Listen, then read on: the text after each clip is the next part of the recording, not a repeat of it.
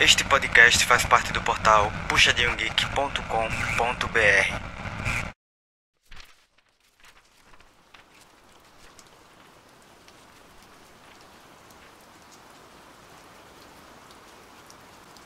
Agora vai lá.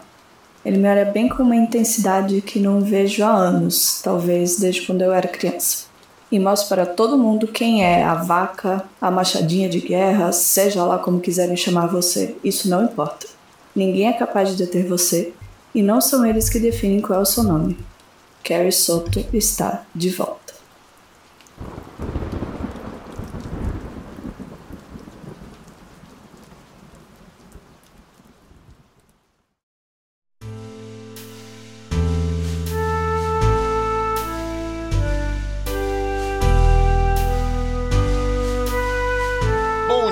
Boa tarde, boa noite a todos, todas e todos que estão ouvindo mais um episódio do Clube do Livro do Puxadinho Geek, ou Puxando da Estante. Eu sou Rob Teles, o seu host habitual, e hoje vamos falar sobre tênis. Uma mistura, um livro que é a mistura de Rock 4 com Wimbledon, o jogo do amor. Né? E com um pouquinho de fofoca e TV Fama também, porque é o clássico da Taylor Jenkins Reid, nós já lemos aqui Malibu Renasce, nós já lemos aqui Os Sete Maridos de Evelyn Hugo e não poderíamos deixar de ler o lançamento, acabou de sair, tá? Então, em menos de um mês do lançamento, a gente já tá fazendo esse podcast e vamos já discutir. Será que esse livro traz novas emoções, traz novas intrigas, traz novas polêmicas desse universo compartilhado dos livros da Taylor Jenkins Reid? Já podem ter certeza, é um livro que vai ser sucesso de vendas, tá? Vai ser como todos têm sido e vale lembrar que Evelyn Hugo, por exemplo, é o nosso podcast mais ouvido e além disso é o livro que não sai do topo de vendas do Brasil há acho que mais de dois anos, né? E que agora vai ter também série na Netflix. Então, acho que vale muito a pena conhecer todo mundo desse universo, todos os livros desse universo, que é muito divertido, é muito interessante de como mostra a vida dos famosos em vários âmbitos, seja na música com Daisy Jones, seja na parte mais de celebres mesmo, Malibu Renasce, seja na parte de atriz, na, na própria Evelyn Hugo, e agora a Taylor se aventurando no mundo dos esportes, né, na natureza, na narração dos esportes pela Carrie Soto, personagem que conhecemos em Malibu Renasce, tá? Então, já para começar, eu quero chamar a Jéssica que nos indicou novamente esse livro para justamente dizer: e aí? Carrie Soto está de volta. Você sentia a necessidade desse livro no, no universo? Como foi para você a experiência, Jéssica? Eu não sentia necessidade até ler. Aí depois eu pensei, meu Deus, como é que eu não sentia necessidade desse livro? Quero mais na minha mesa agora. Quer dizer, no caso, não agora. Eu acabei de ler tem uma hora, então dá um tempinho. Já chega de chorar está muito emocionada. Jéssica está não, não está bem ainda, recuperada, está respirando ainda, está limpando as lágrimas. Mas não quer tá dizer que a gente. Com a ajuda de aparelhos. É, que a gente não vai ter, mas não é, os spoilers são depois. Mas eu quero falar então, Ivy, o que é que você esperava? Você que também é fã desse universo desde Evelyn Hugo, eu quero saber de você o que é que você viu de igual e diferente nesse livro do que a gente já tinha lido antes. Com certeza é, foi muito diferente do que eu esperava. Eu esperava uma Carrie Soto muito mais barraqueira. Assim, não que ela. Mais barraca no sentido de mais fofoca. Mas. É, mais coisas fora da, das quadras. Geralmente a vida dela era o tênis. E tênis só para isso que ela vivia. Eu esperava um pouco mais. Que ela fosse um, um pouco mais como a Nikki Chan. Não sei, mas é, eu, mesmo assim eu gostei. Eu achei também que não, não ia ser um livro que eu ia gostar muito. Mas, mais uma vez, né? Taylor Jenkins Reid fazendo isso com a gente. Boa! E eu quero saber de você, Rudá. Você que já deve ter visto filmes de esporte, você que acompanha esporte pelo futebol. O que, é que você achou da narrativa, então, de Carrie Soto? Foi algo que você já tinha visto, algo parecido com algo que você já tinha experimentado? Como foi? Então, eu adorei o livro. Nunca tinha lido nada assim de esporte. Não, é, não na parte da ficção, né? Já li, já li sobre meu time, essas coisas, mas ficção não. E assim, eu gostei do livro, é um bom livro, me tirou de uma ressaca, fiquei toda hora eu queria meio que saber o que ia acontecer, mas assim, não achei tão bom quanto os outros. Os outros são muito bons. Essa é a minha opinião. Mas é um, é um ótimo livro, é um ótimo livro. Perfeito. E você, Mamá, o que é que você acha que pelo menos esse livro tem de diferente dos outros, assim? O que é que eles, no que ele se destaca? Eu acho que ele foge um pouco hum, daquela de Hollywood. Porque os outros eram uma coisa mais hollywoodiana, né? Estrelas de TV, é, mundo da moda. E aí esse é o tênis. Uma, apesar de eles serem famosos, né? Mas não, não tá tão ali no naquele métierzinho de dos famosos mais famosos. Uhum. Mas enfim, eu gostei bastante. Eu concordo com o Rudai, eu acho que ele é um excelente livro para tirar de uma ressaca, apesar de que eu não estava em uma. Mas é Taylor Jenkins Reid, né? Tipo, você sempre devora o livro. Não tem pra onde correr. E eu, eu tava viajando enquanto tava lendo e consegui terminar na viagem. Aí sim. E que não é um livro tão curto, né? Tem o quê? Umas 300 páginas, mais ou menos? O livro? Cerca de 350. É, não é um livro tão curto para se ler assim, né? Mas eu acho que esse é o talento da, da Taylor. Acho que ela consegue te prender logo de cara, né? E apresentar o conflito muito rápido. Assim, acho que já no primeiro capítulo a gente já sabe sobre o que o livro vai se tratar, qual é a rivalidade que a gente vai presenciar e traz já algumas coisas, né? Primeiro que a Carrie Soto é a tenista brabíssima, tem, a, tem os recordes e que está sendo desafiado por uma nova tenista chamada Nikki Chan, que está chegando e batendo os recordes dela. E ela decide voltar da aposentadoria para defender o seu legado, o seu recorde, né, depois de alguns anos fora das quadras. É um arquétipo clássico de, de história de superação de filmes de, de esporte, né? Eu falei brincando, mas é basicamente o que acontece em, nos rock da vida, né? E tem alguns momentos que, enfim, depois a gente debate que, cara, pega a narrativa do Rock 3 um abraço, né? No final. Mas eu acho muito interessante como foi tratado a questão da obsessão sobre o esporte, sobre a questão de como é a vida desde cedo dos atletas de alta performance né? Que desde cedo você tá em um alto grau de competitividade, de pressão. E, cara, e você tem que ser obstinado naquilo. Vocês conseguiram imaginar alguma, algum esportista que você conheça? Ou alguma situação que você imaginou? O que é que você esperava desse tipo de relacionamento da pessoa com o esporte, né? para chegar nesse nível? Então, o que eu achei interessante, eu já tinha visto um. É que eu não vou lembrar quem foi, mas um, um profissional aí dos esportes, eu acho que era, eu acho que joga CS, eu acho que foi Fallen, eu vi ele falando, que na verdade quando se tá nesse nível, assim, é óbvio que você vê que durante o livro ali ela explora, né, a questão dos treinos, ela treina muito fisicamente, ela treina muita técnica, mas na real, quando você tá num nível tão alto, meio que o básico, assim, do bom, todos sabem. O lance é o psicológico, velho. É uma guerra psicológica a parada, tá ligado? É, é uma luta dentro da própria cabeça é bom ali todo mundo é. É uma coisa você pegar jogador de futebol, né, nadador, mas é, eu acho que o grande diferencial é o psicológico, velho, que faz a pessoa se destacar. E aí ela tem. Você começa a ler, né? Então você fala, meu Deus, véio, que mulher arrogante. Ok, do, do, é, você vai lendo, você vai percebendo que, tipo, se ela não for assim, ela não chega lá, velho. Na moral, eu tive muito essa sensação. É, o, é um negócio é obsessivo, velho. Obsessivo é, e é isso, sabe? Foi essa sensação que eu tive. Sim, é a mesma coisa. Uh, muitas pessoas que eu acompanho, é, não só no mundo do, do esporte, mas em qualquer coisa, na real. Muitas pessoas falam justamente sobre você conquistar objetivos sendo obsessivo. É, justamente você ter aquilo em mente e aquele é seu plano A e não existe plano B, não. É, é isso ou é isso. Então eu acho que isso é muito nítido na Carrie Soto também. E na, na forma também como ela trata as outras competidoras. Como ela fala, e, e que isso é meio arrogante pra gente. De que ela fala dos fundamentos que não são bem feitos e afins.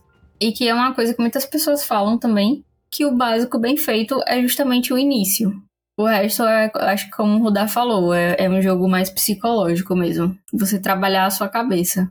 E até isso é bastante explorado no livro mesmo, já mais do meio pro final. E, e é um jogo muito interessante também.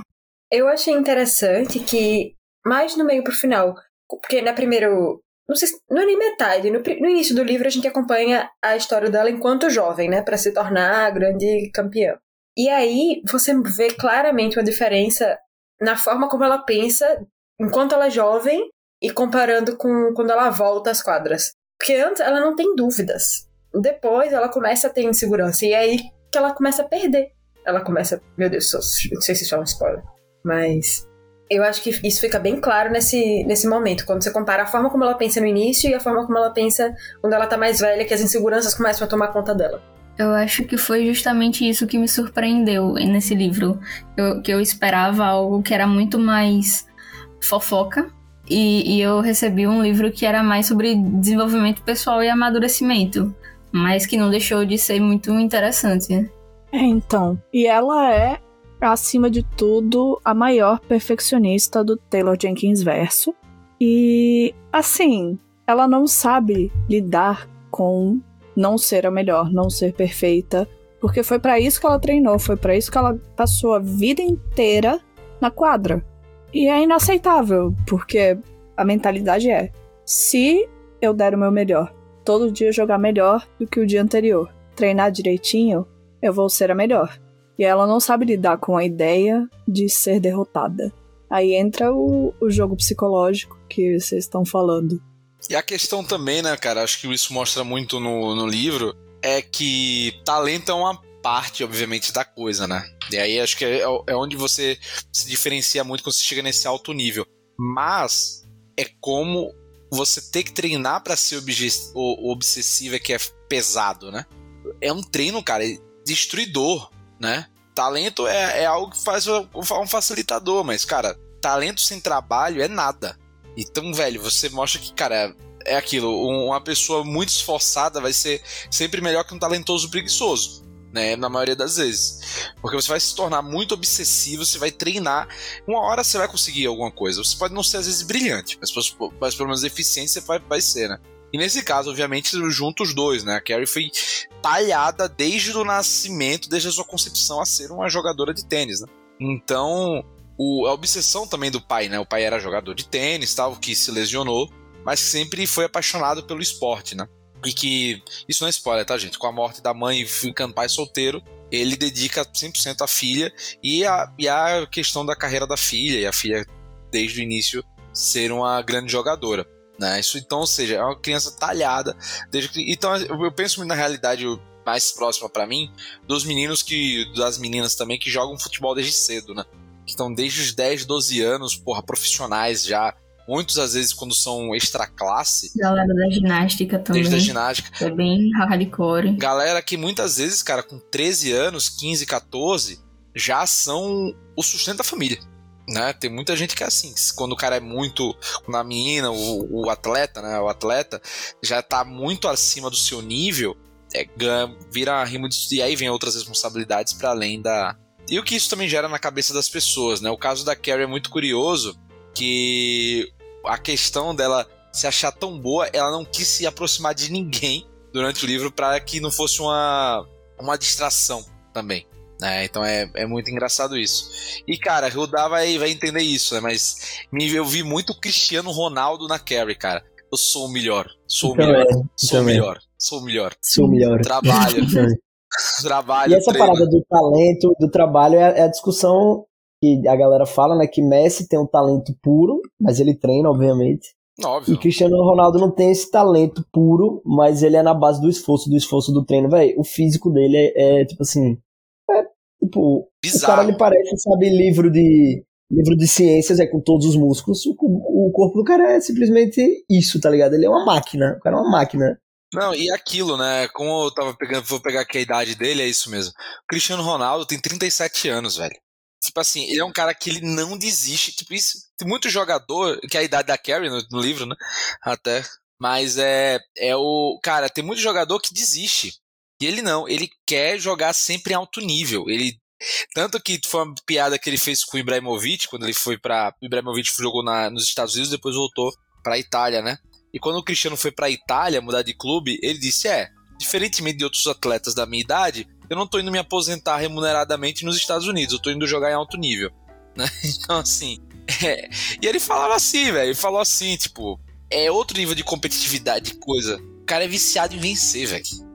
E, e você vê muito no jogo a raiva. Isso eu fiquei imaginando muito na Carrie, sabe? A raiva de perder, a frustração de não dar certo. Poxa, Cristiano Ronaldo teve um jogo há dois anos quando Portugal foi roubado no eliminatória, ele deu um chilique do caramba. Ele tirou a faixa de capitão, gritou em campo tal. Porque ele não queria perder. É, é absurdo, assim, o quanto o cara é viciado. E ele, justamente, como o Rodar disse, ele às vezes com a fama de antipático no meio dessa rivalidade com o Messi, porque ele sempre foi o perfeccionista e sempre ele disse: Eu sou o melhor. Se eu não acreditar que eu sou o melhor, ninguém vai acreditar. Então eu vou ser o melhor. É muito doido. E, e é uma obsessão tão grande que, tipo, eu não sei se no caso do tênis é assim, porque realmente eu desconheço de tênis. A única coisa. A, a, a parada mais próxima que eu cheguei de tênis foi nesse livro. Mas quando os atletas assim, são de alto nível, é um, é um nível de desgaste tão grande que passa do saudável. Essa galera é Sim. toda arrebentada, todo machucado. Gente, o ve- tênis a- é um esporte duríssimo. Isso é pra todo esporte, viu, Rudá? É pra Eu todo esporte. conheço uma. Conheço algumas pessoas que trabalham com atletas e chega ali nos 30, 40, o cara já tá. Você já viu um jogador de futebol, é, jogador de futebol aposentado andando? Parece que o cara tomou uma surra, pô. Ele anda todo, Sim. todo duro, com as pernas com o joelho lascado. Tem Não, alguns uma parada. casos.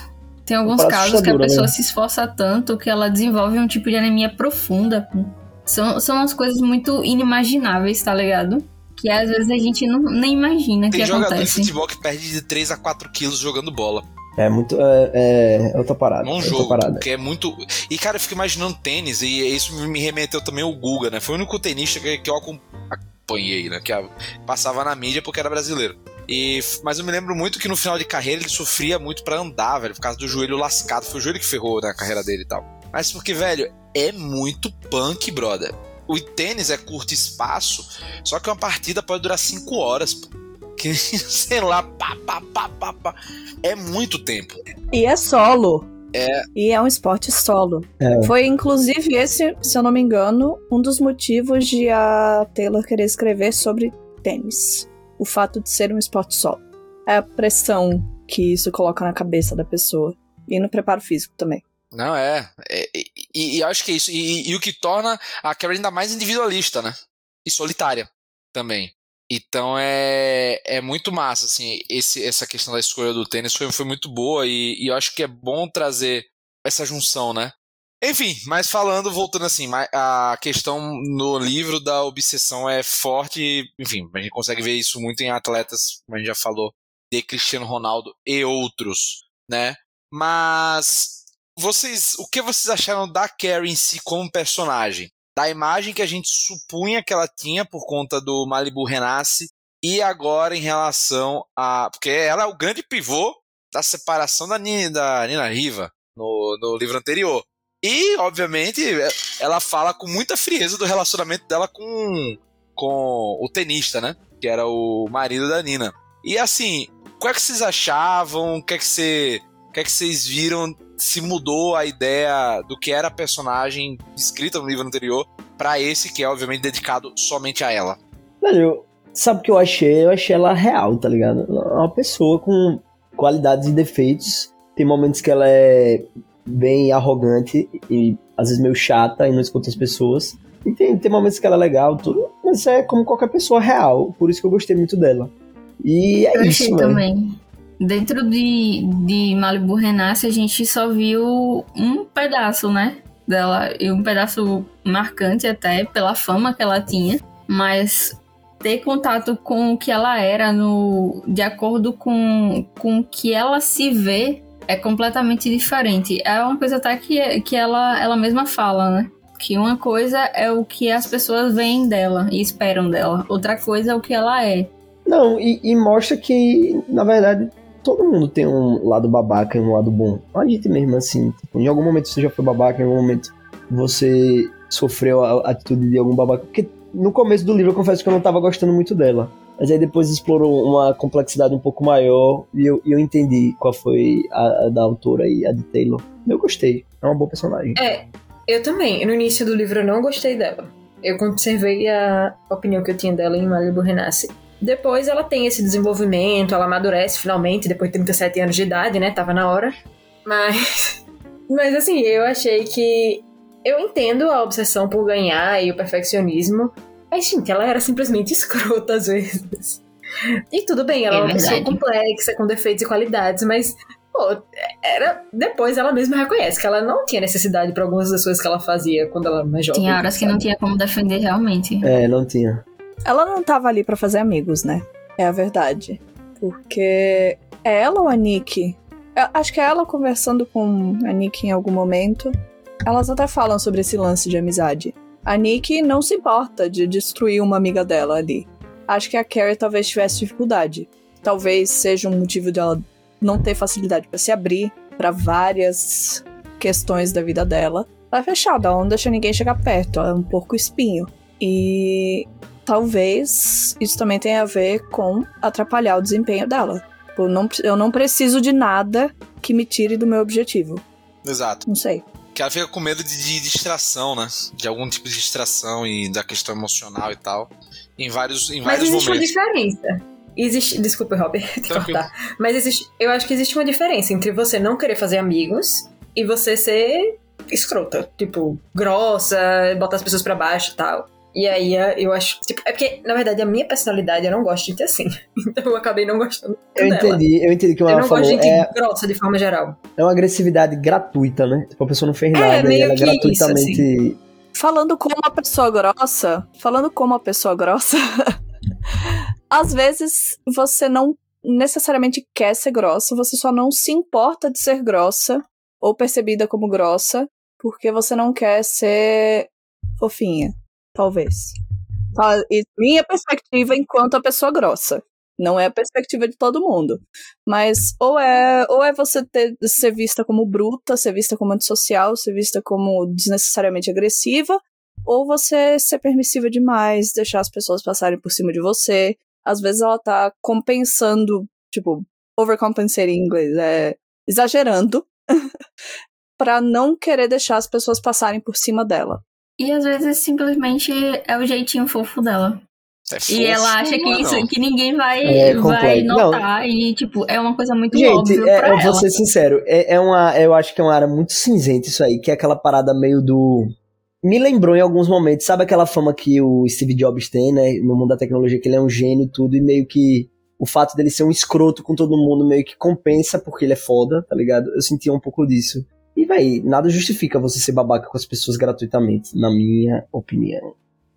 Ah, Ah, tanto que depois ela acha que se excede, né? Depois ela pensa, putz, nessa situação eu não precisava ter ido tão longe. Ou coisa assim. Mas isso é uma coisa que a gente só percebe depois. Com maturidade, que nem Mamá bem falou, que ela ganha maturidade bem depois. Com afastamento, com aceitação às vezes, de que a gente não precisa ser espinhoso o tempo inteiro. Mas. Sei lá, vai da pessoa. vai- Às vezes algumas pessoas demoram mais do que outras pra deixar isso pra trás é, para aprender o equilíbrio de se impor sem ser agressivo é muito difícil. Acho que também o fato de ela ter tido poucas relações com poucas pessoas que fossem duradouras também contribuíram pra esse amadurecimento tardio, né? Porque não tinha ninguém pra dar um toque e dizer, amiga, pare, né? Vamos com calma. Só tinha o pai dela lá e pelo pai dela também tudo bem. Ele ficava quieto lá no canto dele. E desde o início era tão obsessiva com a vitória, ela pega um, um, um ranço da primeira rival tão grande desde o início, que ela não se incomoda no de tipo assim de vencer e ser julgada, sabe? E aí nisso, aí começa a fama dela. E ela também, ah, ninguém gosta de mim, então foda-se. Você você vou provar pra eles que eu sou inegavelmente melhor, e eu não preciso agradar ninguém. Então eles vão ter que me engolir, literalmente, entendeu? Sabe, eu dei uma desagala assim, tipo, velho, vão não vai ter argumentos pra não gostar de pra pelo menos não reconhecer que eu sou boa. Né? Então isso é foda, isso eu achei massa nesse sentido, sabe? Ah, uma coisa que eu achei legal, que eu acho interessante nos livros da Taylor Jenkins em geral, é a estrutura deles. Como tudo parece meio jornalístico. Não sei se, vocês têm essa mesma percepção. É que a Telo Porque era sempre no meio da- das. É óbvio, né? Todo mundo sabe. Mas no meio das coisas, não ela, ela joga umas, uns não assim, né? E, e eu acho isso muito interessante. E eu acho que isso também contribui para esse ritmo mais veloz da narrativa dela. Acho mais fácil, né, de ler. É, eu, eu gosto como ela põe a, a imprensa como sempre, sem, tipo assim, como um ator dentro do- das obras. Isso em qualquer, tipo, seja, a gente não viu as revistas de fofoca, mas a gente já viu as de esporte, né? E ela viu as revistas de fofoca. A Carrie era obcecada ah, é, por não, fofoca. exato, exato. Não O livro de Daisy Jones and the Six só de uma fofoca. Maravilhosa. Ela é gente como a gente. É por isso que a gente tá lendo o livro. É uma Inception. É uma fofoca dentro da fofoca. Mas E eu. quem não gosta de fofoca, não é mesmo? É que eu senti muita falta disso né? nesse livro. Eu senti um pouco disso, um, um pouco de falta disso nesse livro. Mas é, o Rudá, Rudá sentiu falta mais da parte TV Fama. Ficou muito ESPN, né, Rudá, pra você? Ficou muito Ficou ESPN. muito ESPN. Ficou muito ESPN. Então ficou, você sentiu falta, Rudá, do Fofox Esporte. Saudades desse belo programa que. Saudades. Saudades das maiores mentiras criadas dentro do, do, do jornalismo esportivo brasileiro. Mas o que eu acho, assim, falando realmente de esporte, é como a Carrie e as mulheres precisavam, ou precisam, na verdade, né? Provar muito mais para serem reconhecidas do que os homens em seus esportes, cara. E isso, pra mim, é muito notório quando você vê a cobertura da imprensa no livro e até do público em relação a ela e seus recordes, isso, e sua capacidade, obviamente, porque ela também não fazia muita questão de ser agradável, mas a diferença dos homens comentando entre a, os feitos dela e as mulheres comentando sobre os feitos dela, isso havia um grande, uma grande distorção já de opinião, né? E o segundo é, é isso, acho que é massa a comparação em relação ao, ao, ao Bowie, né? Que depois vira com, com outro atleta em fim de carreira que vira companheiro dela de treino, que também tá tentando recu- recuperar a carreira, que ele, na sua redenção sem ganhar nenhum título, sem ganhar nada, ele é melhor tratado na imprensa com mais glória do que ela, apesar dela fazer feitos ainda maiores, né? Então, quero ouvir de vocês o que vocês acharam dessa cobertura dessa parte do, vamos dizer assim, do essa questão da, de gênero dentro do esporte, né? Dessa assimetria de gênero. E o que, é que vocês acharam dessa parte? Se foi bem coberto ou não, enfim. Eu acho que tem uma, uma frase dela mesma que resumia muito bem isso. É que mulheres excepcionais sempre precisam esperar por homens medíocres. Em que ela ganha lá o Grand Slam. Enfim, meti um spoiler aqui, paciência. Ganha e tem que esperar o outro cara lá, eles terminarem o jogo, que é um jogo, tipo, um jogo comum. Só que eles têm que esperar pra, pra fazer a cerimônia e tal. E isso fica muito nítido nessa parte, né? Ah, e o cara super dá uma diminuída nela, né? Sendo babaca pra variar. Mas isso, mas isso a gente vê, velho, em muito esporte, quando a comparação é do feminino e do masculino, cara. É muito. É muito triste isso, né? E eu acho que isso é ainda mais. Mais complicado quando você vê o tênis, por exemplo. O tênis feminino é um esporte super estruturado, diferentemente de outros, né? É um- É um esporte que tem já tradição, as atletas são muito reconhecidas, né? Entre aspas, é um esporte mais equiparado quando se fala É, de eu gênero. acho que né? é, mas tem ainda- mas ainda que a muito distância distante, é muito né? maior, né? É, é tipo É, o vôlei, por exemplo. O vôlei também é um esporte que o feminino também é tão, é tão forte, vamos dizer aqui no Brasil, quanto o masculino, né? Mas ainda Não, assim mas assim, menos, né? internacionalmente falando, você vê que tem, tem esportes que a questão do gênero é mais equiparado, tipo natação, atletismo, agora tipo, futebol, basquete, aí realmente é, existe um, Não, o futebol chega a um ser abismo. ridículo a diferença, cara. é um abismo. assim, a é. diferença de investimento, a a diferença de reconhecimento, né? Pra Marta ser reconhecida, por exemplo, no Brasil, ela precisou ganhar não sei quantos prêmios de melhor do mundo, bater recorde atrás de recorde, pra poder ser reconhecida no país dela, saca? E, enfim, é, é muito complicado, né? Esse E ela nem é reconhecida assim, né? Vamos falar a verdade até Não, hoje. é, é, A poderia ser pessoas mais, tá entendeu? Exato, ela poderia ser ainda mais, entendeu? E eu falo da Marta, mas, porra, poderia ter. Tem E- várias e, outras. E na né? real, ela é, tipo, simplesmente a maior da história, tá ligado? É uma parada absurda. Exato. Né? E não é reverenciado como, como, como deveria ser, né?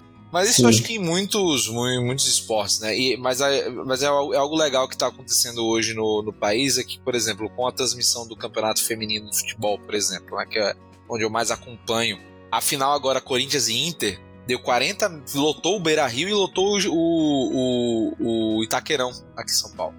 É, então, skate dois- feminino também, né? É, o Com skate feminino é bem a forte. Raíssa e a Pamela. Isso. Tem mais gente. Não, com a própria Letícia Buffoni também, tipo, com o pessoal também fora. Eu não, eu não assisto, eu não sou muito de acompanhar esporte nenhum, mas eu vi que teve um, um- o interesse no skate assim, feminino Ô, disparou. Você que acompanha mais esportes, ou tô falando besteira? É, né? Você acompanha esportes, né? Eu. Ou não? Eu, não, assim, Uber, não, é, é- não é expert, não, mas você assiste os jogos. eu tudo. vejo CBLOL e Mundial de LOL. MSI e às vezes a LCK. Mas eu vejo muito pouca coisa fora do League of Legends masculino. Mas você acha que nos esportes é mais equiparado ou não também? Porque, por exemplo, no CS eu sentia que. Porque eu teve um, um tempo que eu tava assistindo. Se dá muito mais, assim, muito mais peso ao, ao masculino do que ao feminino, muito mais. Eu não sei nos outros, né? É, é que o meio gamer é uma coisa à parte, né? É um problema à parte. Mas tá, um tá, melhor hoje do que antes. Não significa que esteja bom. Tanto que, por exemplo, enquanto mulher que trabalha com games e esportes, eu não assisto. Sabe? É, não. Eu não. Mas é meu interesse geral mesmo. Entendi. Então, mas eu vejo que tá melhor. Mas as mulheres ainda sofrem umas, umas coisas meio horrorosas lá dentro. É, eu, eu acho que fica muito claro no, nesse livro que para a mulher ser reconhecida, pelo menos no esporte, como foi tratado, ela tem que ser grata a tudo. Como a, a Carrie, Carrie diz, porra, eu tenho que basicamente pedir desculpa e agradecer por vencer, por ser boa, né? E além de tudo, tem que, cara, tem que ser excepcional. Esse, tipo assim, tem que ter um ter resultado, ter, tem que estar tá, para ser reconhecida, né? Para não ser não pode falhar, né? Pode falhar, exato. Porque os erros que, que ela faz é muito maior. Eu mesmo, por exemplo, por ser homem e tal, e várias outras, vamos dizer assim, subjetividades, eu, velho, pega aqui e fala os dados errados, fala as besteiras e acabou, e enfim, não vou ser cobrado por isso, pelo menos não não vou não, não tá nessa questão, mas aí quando um outro ponto, né, uma outra pessoa que pegue com, com algum tipo de outra determinação nesse sentido, seja de raça, cor ou gênero, enfim, acaba sendo pode ser muito mais julgada só por ser. Que aí vai dizer, ah, aquela menina ali fala muita besteira. Mas eu posso falar a mesma coisa e não vou ser julgado só porque eu sou homem. E nesse caso é muito engraçado, porque a Carrie ela, ela é apenas grossa, pelo menos ela é arrogante pra caralho, mas ela é arrogante, mas ela é só arrogante, né? Já o, por exemplo, o companheiro que joga com ela, o Boi, ele vai, grita na cara do juiz o caralho, mas as pessoas gostam dele. Porque vem ele como uma pessoa sincera. Ele é simpático com o público. É. É, eu acho isso muito muito, sei lá, muito coisado. Coisado. Porque, tipo, ela é a melhor do mundo, porra. É, tipo, tenho 20 grandes lãs aqui. E se você. Inclusive, ela ganhou dele várias vezes. Ela ganhou de vários caras várias vezes. E ele próprio reconhece ela como a melhor tenista que ele, né? Ele sim, em vários momentos. Sim. É porque também todo mundo admite que ela tem uma técnica absurda. Que a técnica dela, o, a graça, né, do, do, do tênis dela é aquela coisa muito tradicional zona, muito bem fundamentada, até pelo estilo do pai também, que, que foi quem treinou ela boa parte do, da vida dela. Então, tem, tem tudo isso. E eu acho engraçado também algumas interações dela com a gente dela, que em alguns momentos puxa ela e fala: se eu, se eu deixasse você falar o que você quer falar, você não ia ter metade dos seus contratos. Então, realmente é, é complicado também, como a gente vê. E eu acho interessante também porque a gente dela é uma mulher negra. Então, a gente vê é, essas coisas quando ela fala principalmente pra Carrie: se tá difícil para você, imagina para mim. Então, falei, ah, amiga, vamos com calma. É, e a gente entende a Carrie, porque a gente tá vendo, lendo as transcrições dos debates nas mesas dos comentaristas. Os homens são horrorosos. Nenhum homem tem um pingo de fé nela, só faz chamá-la de vaca. E. Ah, não, mas essa aí já era. Essa aí entrou para perder, pra passar vergonha. Ela é desagradável, não gosto dela. Daí para baixo, descendo a lenha. Só a única ex-atleta profissional, mulher da mesa, que falei: peraí. Eu joguei contra ela, estão exagerando. Essa é boa. Vocês é. baixa a bola. Vocês não sabem como boa ela é, vocês não estão reconhecendo. E que saco! Ter que lidar com essa galera o tempo inteiro, ser a melhor do mundo, e ainda assim tem um monte de gente que só se importa em falar mal de você. Pô, mano, grita na cara mesmo, que saco. É, isso passa muito por várias coisas que muita gente fala que é quando você não tá fazendo alguma coisa útil, você tem muito tempo para criticar os outros. Então os caras não, não, botam, botam a cara, tipo, porra, vamos jogar aqui. Não vai. É, isso, isso acontece muito, mas assim, até em, em, em, esporte, né? Até uma crítica que muitos atletas fazem a, comentaristas, né? tem muito comentarista, brother, que é cruel quando a pessoa começa a ficar. a baixar o rendimento, ou começa a ficar mais velho e tal. Especialmente em esportes de alto nível. A galera é muito cruel. Tipo assim, é, é, é literalmente aposentar o profissional antes do tempo, velho. Chegar que o cara não presta, dizer que, velho, já. É, é, cara, isso é um termo que eu acho foda. Eu às vezes uso, tá? Pra xingar algum jogador. Eu não, não vou dizer que não sou, não sou perfeito. Quer falar ex-atleta em atividade. Fala assim, o cara é um ex-atleta em atividade. Então, porra. É, e aí você vê pô, o quanto você tá sendo cruel, né? Dizendo, pô, o cara, o cara não presta mais, mas por quê? Sabe? Qual, qual, é, qual é a métrica, sabe? Qual é a questão, né? Rudá já falou isso para várias pessoas. Falou esse ano também pro Felipe Luiz. Né, Rudá? Eu não falei nada, não. Ah, falou sim. Pro teu print. Brincadeira. Mas... Este podcast é apenas em áudio, não incluímos prints não, e é, não prints, exato. Rapaz, mas é, é, é complexo, né? Porque, é, não sei. Futebol, futebol é, não sei, não sei, é outro universo, assim, porque também ao mesmo tempo eu concordo com o Rob. Mas é eles, é esportes, né, em geral, tô falando Eles de exageram. É porque, não, é, porque a nossa referência aqui é futebol, né? Tem essa imprensa que massacra, tá ligado? Não sei, não sei qual é o meu ponto, não sei o que eu vou falar, não. Mas pode falar dos outros personagens. Acho que a gente já falou da, da, da gente um pouco. A gente pode ir pra parte com spoiler já, mas eu acho. Né? Outro, mas eu acho que tem outro personagem que a gente falou pouco, foi o pai dela. Né? Ah, sim, sim. Que teve, Fofo. que teve essa obsessão muito grande com, com a filha, mas que você via que depois no final era tipo, velho, ele já tava. A obsessão dele passou muito para ela, né? Acho que é o que o diálogo que eles têm no meio da carreira dela, que a discussão é muito grande entre os dois, é muito legal. Assim, do tipo assim, cara, eu fiz tudo o que você quis e agora você vai desistir de mim. Ele disse, não, cara, você já tá ótimo, mas eu quero é mais. Eu quero, é, não, quero, não quero ser mediana. Aí ele disse, puta, errei. Ao invés de trazer ela pra, tipo assim, a paixão para ela ser a melhor tenista que ela poderia ser, eu trouxe ela pra obsessão da vitória, sabe? E que para muita gente é equivalente. É. Inclusive, esse é um ponto que eu, que eu tenho muito diferente da, da Carrie. Que é a obsessão pela vitória e não por entregar o melhor trabalho que você pode entregar. Ah, não, ela tá num esporte que ela ama. Ela devia estar tá se divertindo. E, e ela odeia cada minuto daquilo se ela não ganhar. Então, então exato. Mas, não... e, aí, e, aí, chega no momento. Assim, aí, porra, já, é, já é mais pro final. Mas chega no momento em que você fica na dúvida se ela gosta do tênis ou se ela gosta de ganhar. Exato. Mas, gente, eu posso falar uma Isso parada? foi uma coisa que me afastou do LoL, por exemplo. Vou, vou, vou entrar nos esportes de novo que o Rudá trouxe. É que eu entrava lá e eu não conseguia aproveitar o jogo mais, porque sempre tinha uma galera assim, ah, se a gente não fizer exatamente a composição do meta, a build do meta e levar o jogo para casa aos 20 minutos, a gente é um bando de imprestável e não merece estar jogando esse jogo. Mano, relaxa, é só um jogo. Por isso que eu não jogo mais LOL. Gente, não, pelo amor de Deus, não aguento isso. Imagina isso num, num campeonato mundial de um esporte de alto desempenho. Deve ser horrível. Mas, Gilbert, eu tenho uma opinião um pouco diferente da sua e talvez um pouco, um pouco impopular.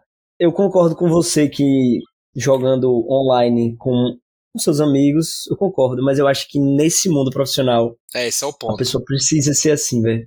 Eu, eu tenho um pouco dessa opinião. Ela, ela precisa ser assim, velho. Sim, concordo. Não, é questão de sobrevivência, lógico. É, exatamente. Não, e eu acho que é o que move. Mas você entende que isso estraga?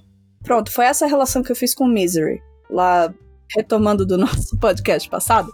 Foi essa relação que eu fiz com Misery. A parte você faz faz uma carreira naquilo que você ama e aí você passa a não amar mais aquilo, sabe? Você estraga a coisa que você ama, transformando aquilo na sua carreira. Isso é o que acontece com atleta profissional, com escritor profissional, com qualquer pessoa que faz o que ama. Tem um momento que você deve começar a questionar tudo.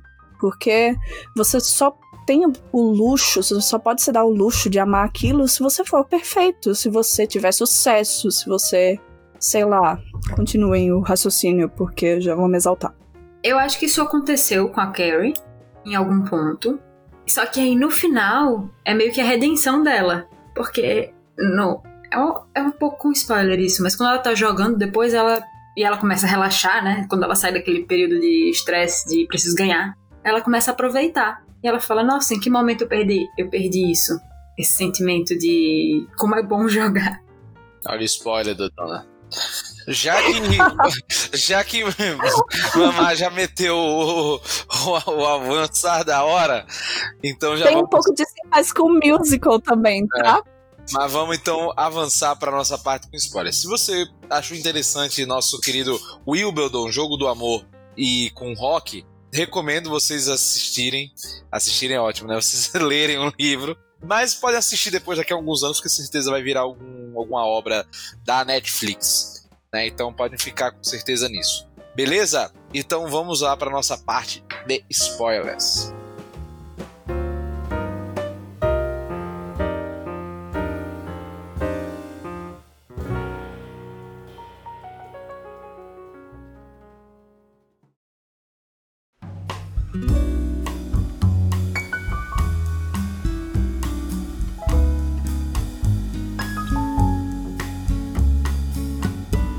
Já vamos falar de Wimbledon, Jogo do Amor, dessa parte do livro, porque tem um romance, por mais seca que essa menina seja, por mais utilitarista que ela seja com as pessoas, ela literalmente depois se apaixona, ela- o coração se abre pra um cara com costela quebrada. E aí, gente, o que é que vocês acharam do desse relacionamento?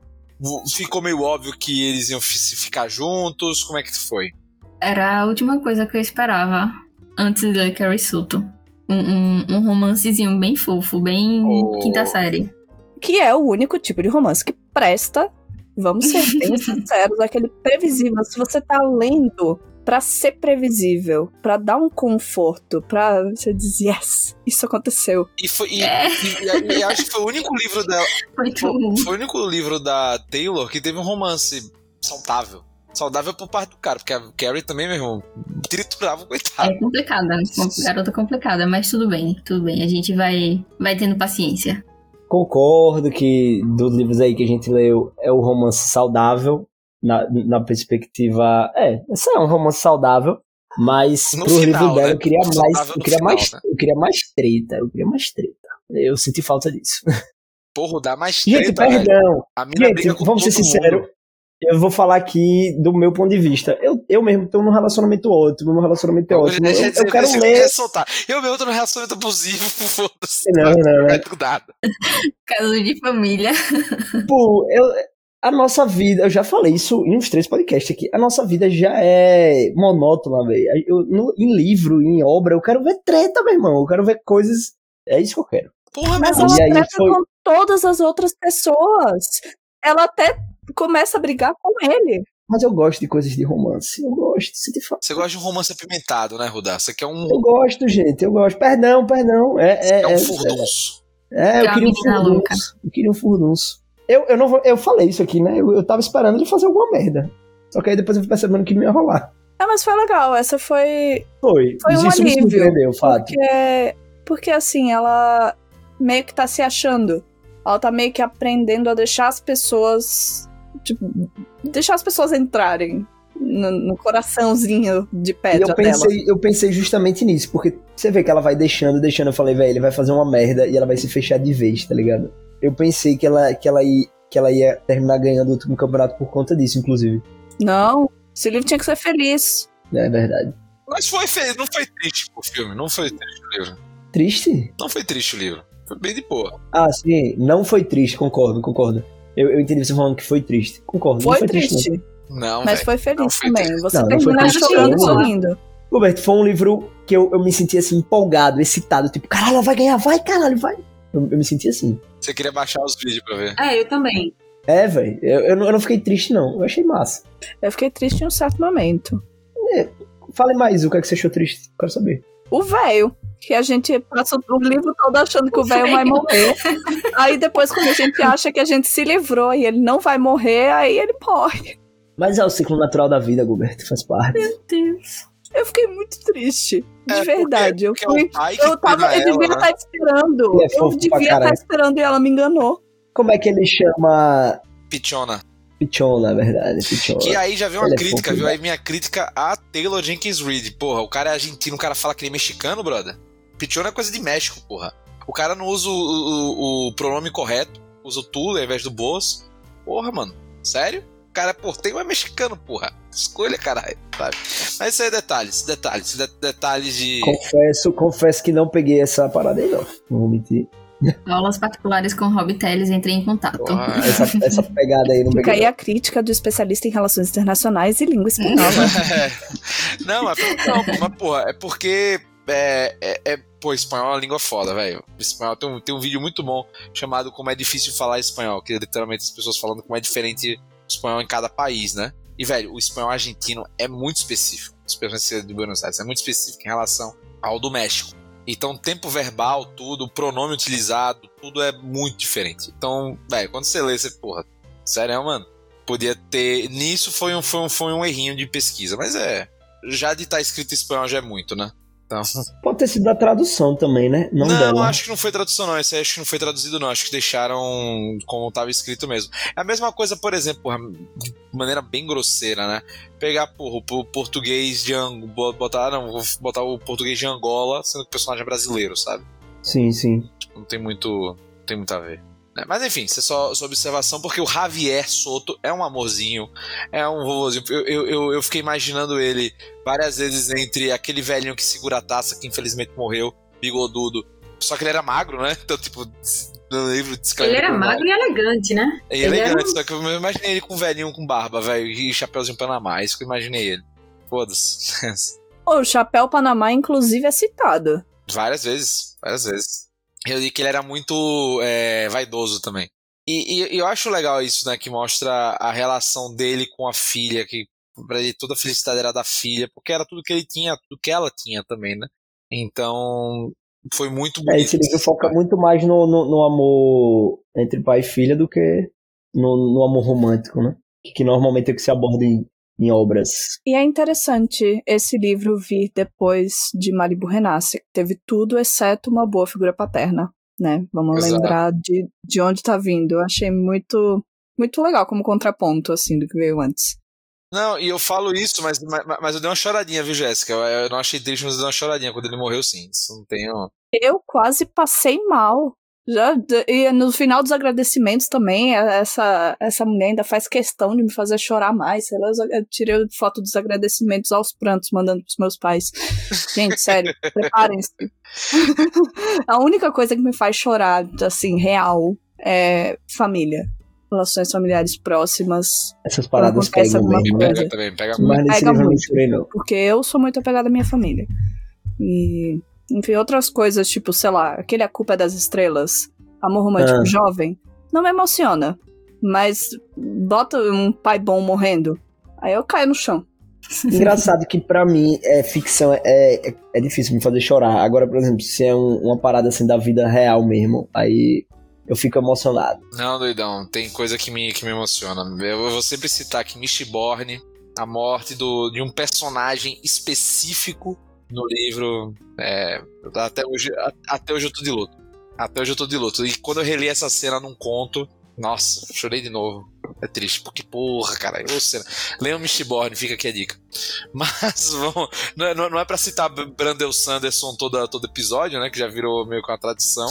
Mas é, Tem que manter, né? tem que manter, né? Tem que manter. Mas beleza, gente. E eu quero. Acho que não tem muito mais o que falar, cara. Eu acho que, assim, acaba sendo uma questão muito do. Porque, aí vindo, né? O Wimbledon, pra mim, foi bem jogo do amor por isso. Aquele amor entre os jogadores de tênis. Um cara já meio aposentado, com a menina tal, não sei o quê. Aquela coisa, apesar de não ser mais uma menina, já ser uma mulher, né? Feita. Mas pra mim, o que vai pegar de Rock 4 e Rock 3. Rock 3 principalmente. Quem aqui já viu Rock 3?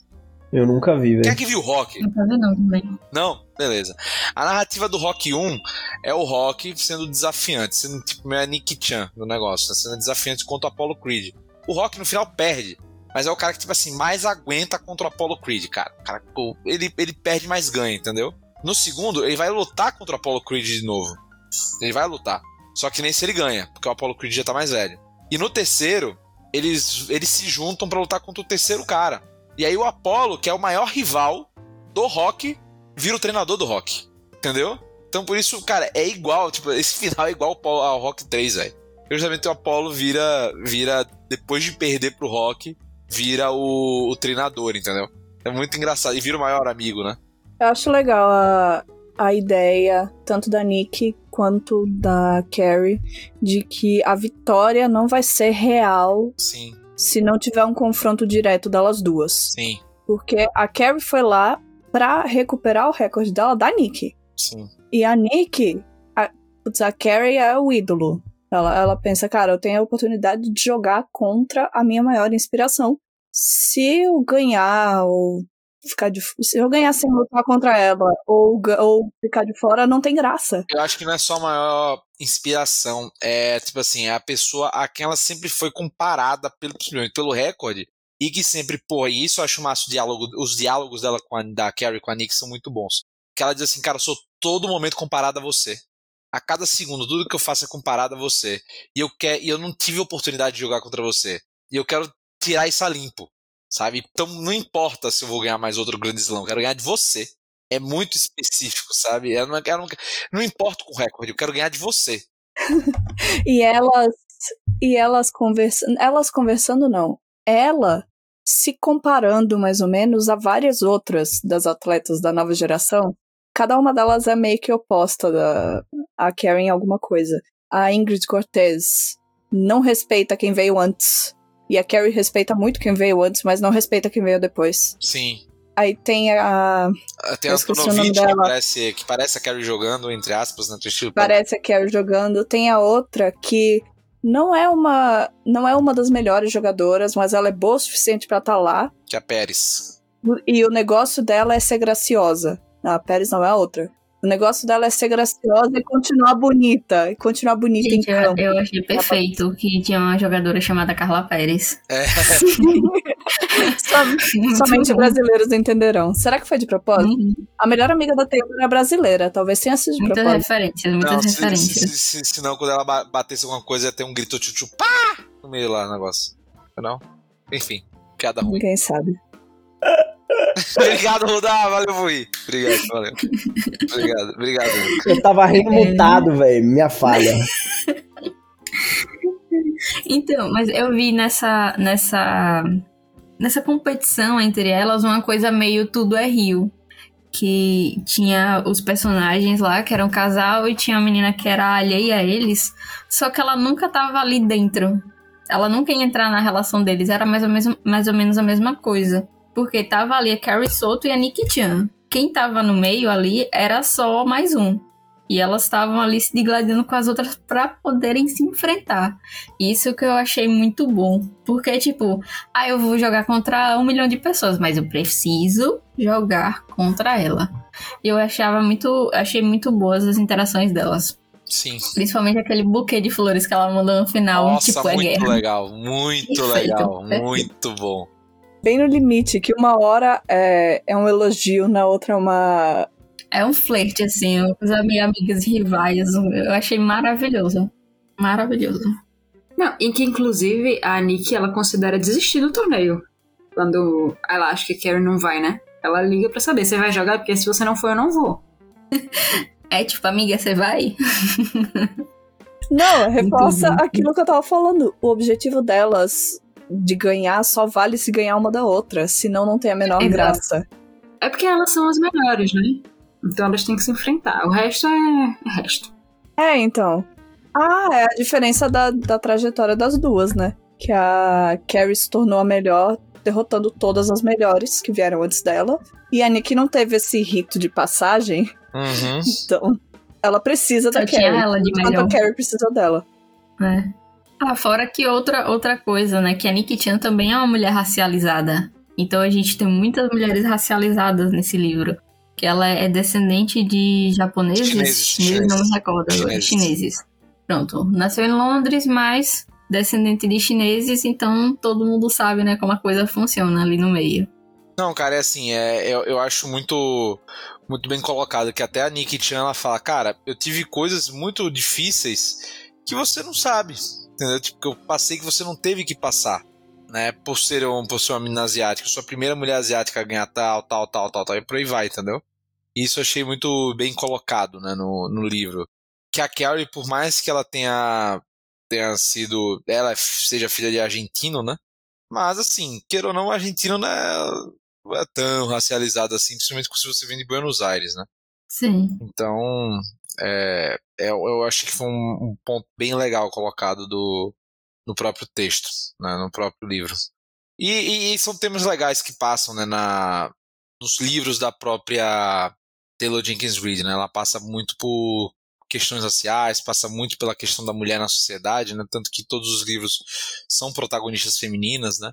Então acho e, e, você vê por vários pontos de vista em vários momentos. Então acho muito muito massa, cara, essa, como ela escreve, né? E, e, e, ela escreve de uma maneira muito boa, cara, muito legal. Vocês você compra muito o barulho dos, das personagens dela muito fácil. Fácil não, a Carrie foi mais difícil. Mas você compra, você compra. Você, no final você, você, você torce pra uma, pra uma pessoa chata. Você acaba torcendo. Não, tem que torcer, entendeu? Inclusive, esse foi um mérito dela nesse livro. Foi fazer a gente reconhecer, gostar da Carrie. Tipo, ver o lado por trás da, da grosseria e tal. É, o fato de estar tá na cabeça dela facilita, né? É, com certeza. Mas eu confesso que eu gosto muito de, de esportistas que são muito agressivos em seus estilos. Então, provavelmente eu já gostaria da Carrie Soto antes. Talvez não das grosserias, mas do, do nível de jogo dela. Se eu gostasse de tênis. É, o, o Gilberto, você falou aí, o fato de ser, de estar tá na cabeça dela é o que torna o livro bom, velho.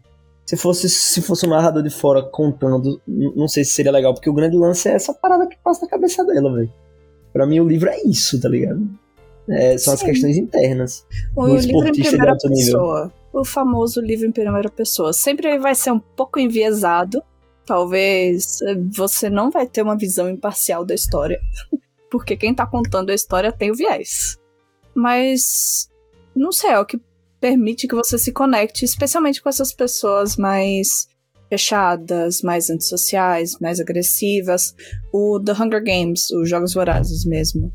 Uma, uma das grandes questões quando ele foi é, adaptado para filme era como vão fazer a gente torcer pela Katniss. Porque ela é monossilábica, agressiva, fechada e no livro a gente tá na cabeça dela, a gente acompanha tudo que ela tá pensando e as motivações dela. Como é que vai fazer isso no filme? Então, essa é questão com protagonistas narradores, né? Quando eles são difíceis de gostar vendo de fora, tem que ser, tem que ser assim, pra gente conseguir se conectar com a história em algum nível. É entender o ponto de vista, né? Vocês chegaram a ver a entrevista que a, que a Taylor deu pro. Eu vi pra Paulo pro... Hatz. Eu vi. Isso. Eu não vi, não, não vi ela não. Fala, ela fala justamente do que vocês você mencionou, ou Robbie Weave. A gente mencionou, enfim. Das protagonistas difíceis de gostar, das mulheres um pouco erradas. E ela, cara, eu só tô escrevendo o que eu vejo. Eu só tô escrevendo o tipo de mulher que eu conheço. São mulheres que cometem erros, são mulheres que às vezes para pessoas de fora são difíceis de gostar e são mulheres que têm muito em comum comigo. Então, sim, eu só tô escrevendo o que eu conheço, as mulheres que eu conheço. Então, talvez, talvez a gente precise das protagonistas de Taylor Jenkins Reid como os homens podem ter um Walter White, sabe? Aham. Uhum. A gente pode começar com as protagonistas de Taylor Jenkins Reid. Não, é, assim, eu tenho, eu tenho críticas a gostar de Walter Whites e e Tony Sopranos e. Como é que é o nome daquele outro lá? O Thomas Shelby, né? Peço como modelos de vida, porque puta que pariu. E a outro personagem que vai ser já do livro do mês que vem, que depois a gente vai conversar. Mas é, é, é sobre esses pontos. Mas eu acho que é, eu, eu, concordo com você, Jéssica. A gente também é jogado para fora da zona de conforto porque a gente não tá acostumado a ver protagonistas mulheres sendo, velho, pessoas confiantes, talvez até e que a gente confunda essa confiança com arrogância, por exemplo. Mas dizer que, que vai arrancar o, o coração do peito da, Pô, da achei do coleguinha achei do caralho, achei do caralho, achei do caralho, achei do caralho. Maravilhosa. Muito bom. Então, eu acho que é isso. Tipo, você quer ver o show que ela quer dar. Você quer ver o show que ela vai dar. Mas você não quer conviver com ela. Ela deve ser insuportável, pô. Não, e quando eu pergunto pra ela, ah, e aí, o que você achou? Ela, não, ela precisa me jogar melhor. Ela tá ruim, tá fácil pra eu derrotar. Isso é bom da dinâmica. Isso é bom da dinâmica dela com o boy. Porque é. Eu acho que ela não conseguiria se aproximar de alguém que não trate ela com respeito suficiente pra ser sincero. Porque é, é Exato. muito fácil você querer alisar a pessoa e dizer, ah, você jogou bem, só não foi seu dia. Quando a pessoa jogou mal, você diz, olha, amiga, você pode jogar muito melhor do que isso. Você tem que melhorar esses pontos. Miga, sua louca. Você pode melhorar. Não, é, eu acho que existe um nível muito importante de respeito que você tem que ter pela pessoa pra dar uma opinião sincera sobre o que ela fez e como ela pode melhorar e pra aceitar essa opinião também. E a- eles têm. Acho que isso é o fator mais importante, tipo, da dinâmica dos dois e da dinâmica dela com as outras atletas que falta nas outras atletas. Ela manda tomar no cu mesmo, porra. É assim, meu irmão, você é ruim, vai treinar. E, e acho engraçado isso, porque até. aí, Porra, vou sempre falar do futebol, velho. É foda, é foda, mas é isso aí. É o Romário, pô. Romário na, na época de jogador, porra, marrento pra até hoje, pô. Marrento pra caralho e tal. E, velho, você tá aí, pô. Caralho, Rob, você. Você trouxe a pessoa, velho. Ela lembra mais Romário do que Cristiano Ronaldo. Não, porque Romário era preguiçoso. É não, é sim, é verdade. Romário era muito preguiçoso com o treino. Ela lembra, ela lembra ele no esforço, mas na arrogância ela lembra um pouco Romário. Ela lembra. É, não, total, total. Na, na arrogância, sim. É, o, o Porque Romário, Romário é puro, puro talento. Romário era muito. Era muito sacana, velho. Era muito. Nossa. Mas é isso. E, e- e ele é o personagem que ele é por causa disso. Sabe? É, O folclore dele é por isso, entendeu? Então, enfim, acho que são, são coisas a, a se pensar. Mas eu concordo, Jéssica, que foi um bom ponto de você trazer mesmo esse. É, como, a, como são vistas as mulheres quando são colocadas como pessoas confiantes, né? Obviamente, a Taylor deve ter, obviamente, pesado nesse tipo de. tipo Assim, na parte de tipo da, da arrogância até, né? na- nas declarações. Mas que se fosse um homem, talvez novamente seria dito como, pô, esse cara é confiante, né? E não um cara arrogante, entendeu? Só dizer que os jornalistas também eram muito babacas, né? Por favor. Não sei se são assim na vida real, mas São. aqueles dali eram. Hum, Não. mulher é pior que são, viu? Não tenho nenhum orgulho. Pior que são? Muita vergonha, inclusive. E e- Ivy fala com conhecimento de causa Aham. Triste. Mas é sobre isso. sobre isso. E não tá nada bem, né? Mas é, mamãe, pô, o jornalista é foda, cara. Com atleta, velho. Isso é doido. Ainda mais atleta mulher, aí é que é pior ainda. Então, às vezes o cara vai só de sacana, tá ligado? Pra des- desestabilizar a pessoa, só pra isso. Só pra ver o show que ela vai dar. É. Mas fechou, galera. E então vamos pras notas. Jéssica, sua nota para Malibu. Malibu, nossa, cabeça da porra. Sua nota para Carrie Soto está de volta. Cinco. Óbvio.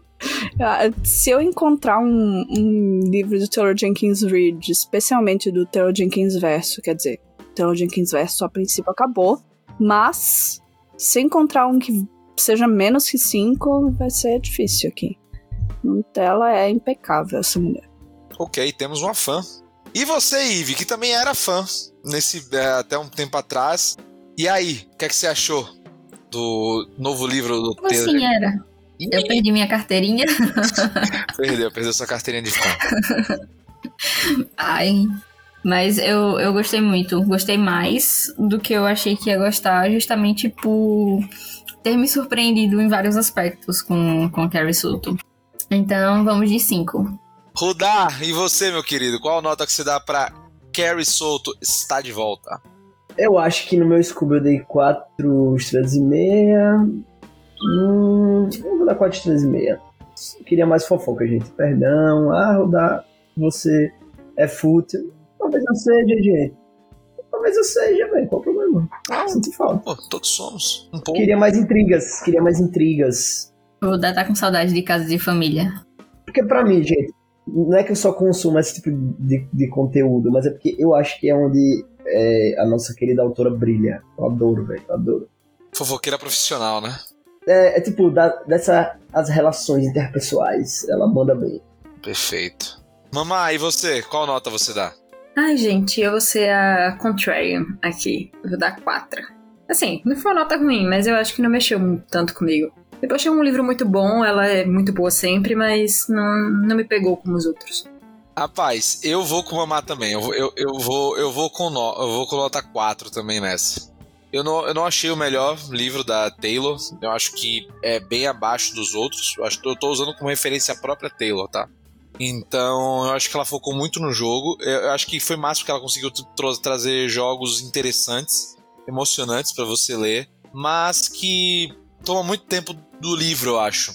E acho que a fórmula do livro ficou um pouco. É, é, foi bom que ele acabou num momento legal, mas ele fica um pouco repetitivo. Se tivesse mais jogos, ia ficar mais chato. Então, eu deixo eu deixo essa essa nota. Beleza? Faz sentido. Porque o, o tipo o jogo em si, como o jogo acontece, é importante para como o livro se desenrola. Uhum. Podia ser qualquer outro jogo, porque o jogo, o tênis é um recurso, mas a forma como o jogo se desenrola, o jogo mental, as decisões que ela toma, que é, é muito importante. Então, se você não estiver gostando, aproveitando as descrições do jogo de tênis, você vai odiar. É isso. E, e, eu não acho que é apenas isso. Eu acho que ele tem uma fórmula que, que acaba sendo repetida. É bom, porque você sabe o que se espera do livro, mas não sei, tipo assim, não sei, é, eu acho que cansa um pouco, sabe? Você já, já fica um pouco. Mas ele parou no momento certo antes de ficar enjoativo. Não, sei se não e aquela parada, né, Rob? Você vai, você vai pros torneios, pros abertos aí, né? Como eles chamam. Meio que sabendo o que vai acontecer já um pouco. É, algumas coisas assim. eu entendeu? senti um pouco disso também. Eu, eu, eu lembro que é, na época eu até conversei com uma mais, que ela tinha terminado primeiro, eu falei, velho, ela perdeu os, perdeu os dois primeiros, ganha o terceiro, e aí no último, ou ela vai ganhar e ela vai ser a fodona, ou vai ser a lição, tá ligado? Meio que fica previsível. Mas confesso que aquele final ali dela virar treinadora me surpreendeu um pouco. Eu tô com você, Rudá. Ah, mas você achava que ela ia ganhar. Você dizia, Rudá, você eu dizia, que ela ia ah, ganhar. certeza que ela vai ganhar. Isso daí já tá claro. Aí eu ficar calada, né? Só. Pô, meu irmão, mas Você a mulher pensa. é foda, velho. Vamos concordar aqui que ela é foda. Eu achava que ela ia ganhar. Mas eu tô aí com o Rob e com o Mamá, assim, eu, eu acho que não é o melhor, mas é um bom livro. Claro, porque o melhor é o Sete Maridos de Evelyn Hugo, né? Assistam, assistam um cast, é ótimo. Vejam um. Devolvam a carteirinha de Eve. que palhaçada foi essa de tirar a carteirinha? Quem foi que autorizou? Malibu Não, Renasce si- simplesmente é o auge da fofoca, velho. Por isso você gostou bom. mais, né? Pariu. Mas é verdade, porra. É o supra-sumo da fofoca, caralho. É, é um livro sobre subcelebridades, né? Ou sobre É, celebridades mas é na época, né? Subcelebridades se fosse hoje. Inclusive, me descobri é, que gostava desse tipo de livro. Eu adorei ver Malibu Renasce. Um livro que facilmente você conseguiria acompanhar nos stories do seu Instagram. Não, o, o, o- povo não tem uma vida tão interessante, não, assim. O povo acha que tem, mas não tem. A verdade é essa. Boa, boa. Então, galera, finalizamos mais um podcast do Puxando a Estante. Mas antes de nos despedirmos de vez, Ive, você irá nos dizer o que leremos nessa, nesse próximo mês, o que leremos em outubro. Então, vamos ler um clássico, que é Clube da Luta. É um livro sobre um, um cara que está se descobrindo meio que no. Como é que eu posso dizer? É um, um- um livro sobre a reflexão do mundo moderno, sobre. Com aquela, que ele tem a aquela citação famosíssima: trabalhar em empregos que odiamos para comprar coisas que não precisamos. Então, espero que seja um livro interessante pra gente. Provavelmente vai render bastante conversa também. E aguardem. Top, top, top, top. É isso, galera. Mas, Ive, eu quero uma dúvida antes de, de passar. Por que Clube da Luta? Na real, era um livro que eu já tava querendo ler. Que eu vi muitas, muitas pessoas do meu círculo indicando ele. E surgiu essa oportunidade, então vamos lê-lo. Pra quem provavelmente conhece já o filme, agora vamos ver que tem um livro. Vamos ver se ele é mais interessante que o filme. Ah, não, com certeza. Com certeza vai. A gente pode vir a se surpreender, né? Com esse livro. Beleza, beleza, beleza. Galera, novamente, muito obrigado, Ive. Muito obrigado, Mamá. Muito obrigado, Jéssica. Muito obrigado, meu querido fofoqueiro Rudar, nosso Nelson Rubens, literário. Eu não sou fofoqueiro, eu gosto de ler Isso, fofoca. rapaz, você não aumenta, você inventa. É o contrário, eu sei. Mas pega aí a visão. É isso aí. Cara, que fama, né? Que eu vou ficar com uma fama paia. Muito conversador. Galera, um beijo, um abraço por ouvirem mais esse Puxando bom. Estante e mais um livro do Taylor Jenkins Reid Verso, tá? Eu sou Rob Teles, o Puxando a Estante é o clube do livro do portal Puxadinho Geek. Acessem lá puxadinhogeek.com.br para críticas de livros, para críticas de jogos, para críticas de dramas coreanos, para críticas de séries, para críticas de tudo que você imaginar. E também ouçam os outros podcasts, Puxadinho Cast para geeks, coisas geeks, geeks, e para games, o PG Quarter. Um beijo, um abraço e até mais! Acesse o site!